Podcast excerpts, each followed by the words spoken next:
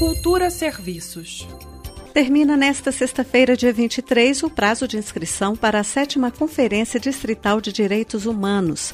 A conferência tem como tema Direitos Humanos em Tempos de Crise Uma Visão para Além da Pandemia e vai ser realizada totalmente online entre os dias 11 e 13 de agosto.